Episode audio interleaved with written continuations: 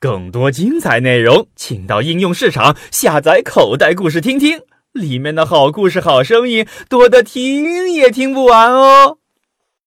《木偶奇遇记》，声音演绎赵钱景，出品上海领声。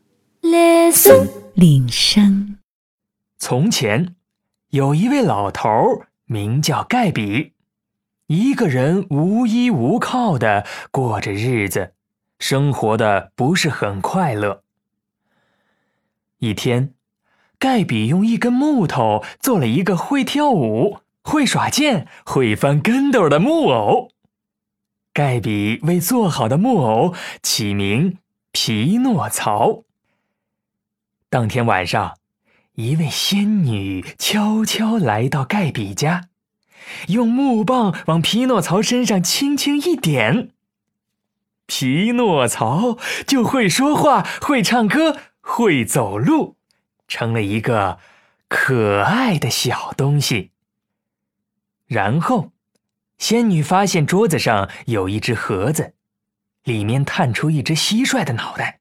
仙女要小蟋蟀当皮诺曹的良心，常常给他忠告，要他做盖比的好儿子。蟋蟀一一答应了。盖比一觉醒来，看到皮诺曹既能动又能说话，不禁又惊又喜，忍不住动情地说：“哎呀，上帝待我太好了！”嗯，可是皮诺曹不是一个好孩子。他个性倔强，爱顶嘴，常常无缘无故的打破身边的东西，尤其不爱上学。小蟋蟀劝他，他都不听。冬天到了，盖比花掉全部积蓄为皮诺曹买来厚衣服和书本。皮诺曹终于受感动了，他决定去上学，用功读书。将来赚很多很多的钱来报答盖比。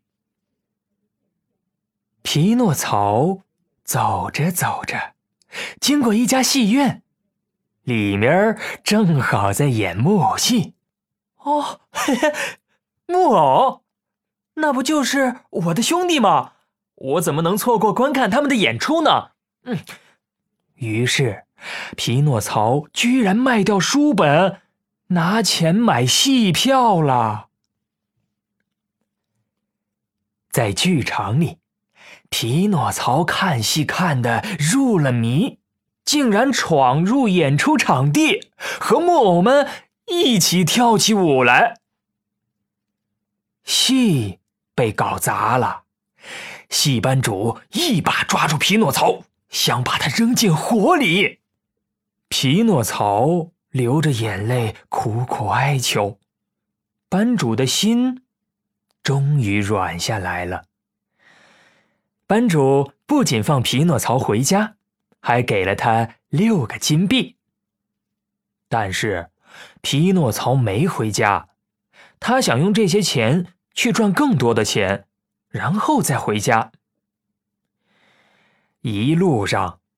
皮诺曹的心里在痴痴的想：“嗯，我要把六个金币变成六十个，不，应该是六十个的六十倍。切，我要让盖比爸爸以我为荣。”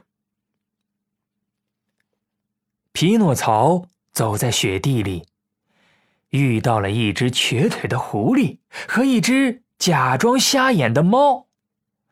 猫和狐狸告诉匹诺曹：“嘿嘿，傻瓜城里有块奇异宝地，在那里，一个金币种下去，到了第二天就会长出一棵挂满金币的大树来。”咦，匹诺曹信以为真，居然把硬币埋在了地底下。结果，金币。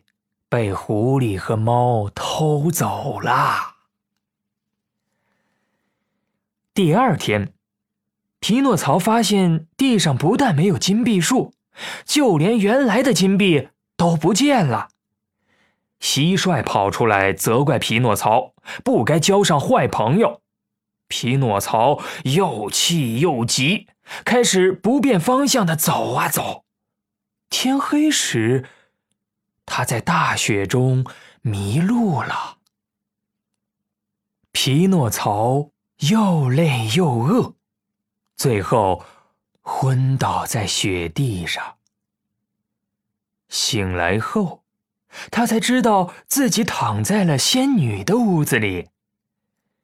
仙女说：“匹诺曹，你太不听话了。”匹诺曹顶嘴说：“我我没有，我是个好木偶。”仙女又说：“你的金币哪儿去了？”匹诺曹撒谎说丢了。匹诺曹每说一次谎，鼻子就长出一大截，他的鼻子越来越长，竟长到了门外。当匹诺曹明白这是仙女在惩罚他时，不禁又悔又恨，发誓以后再不撒谎了。仙女这才答应把他的鼻子变回去。后来，仙女还告诉匹诺曹，盖比为了找他，在海上迷失方向了。虽然匹诺曹是木头做的，但他听了心里还是很难过。他决定带着小蟋蟀去海上找盖比。匹诺曹和小蟋蟀很快就来到了海边。这时候，天正下着雨。海上刮起了猛烈的大风，层层叠叠呼啸而来的巨浪拍打着海岸，他们根本无法出航。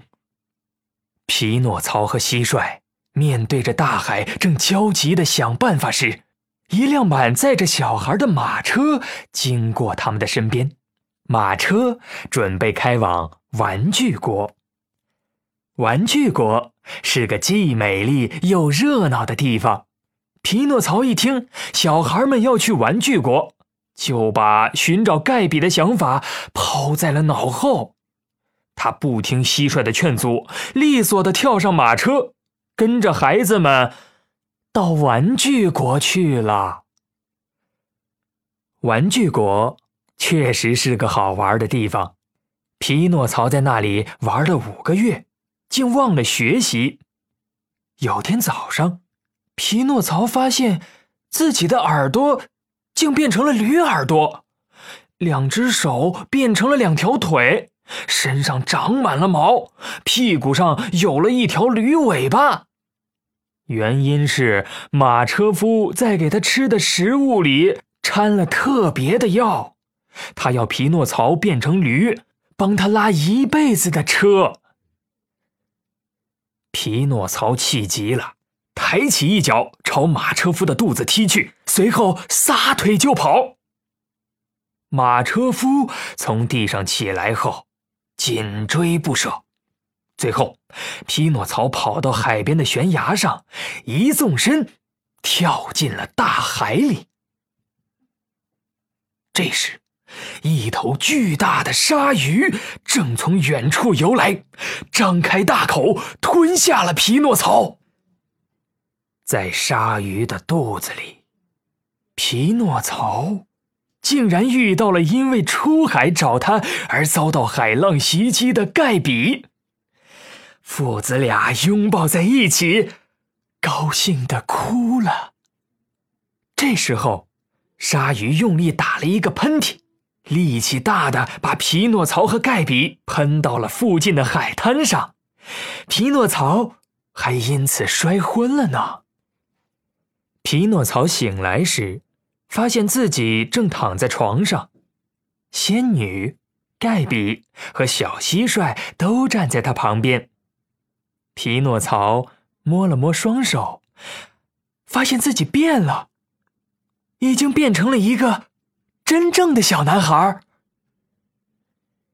仙女微笑着对匹诺曹说：“因为你吃过不少苦头。”已经知道什么是好的，什么是不好的，成了一个好孩子，这是对你的鼓励。不过，你如果再做错事，那么鼻子还会再变长哦。从此，盖比不再烦恼，因为小木偶匹诺曹已经变成了一个懂事的、爱学习的好孩子。口袋故事。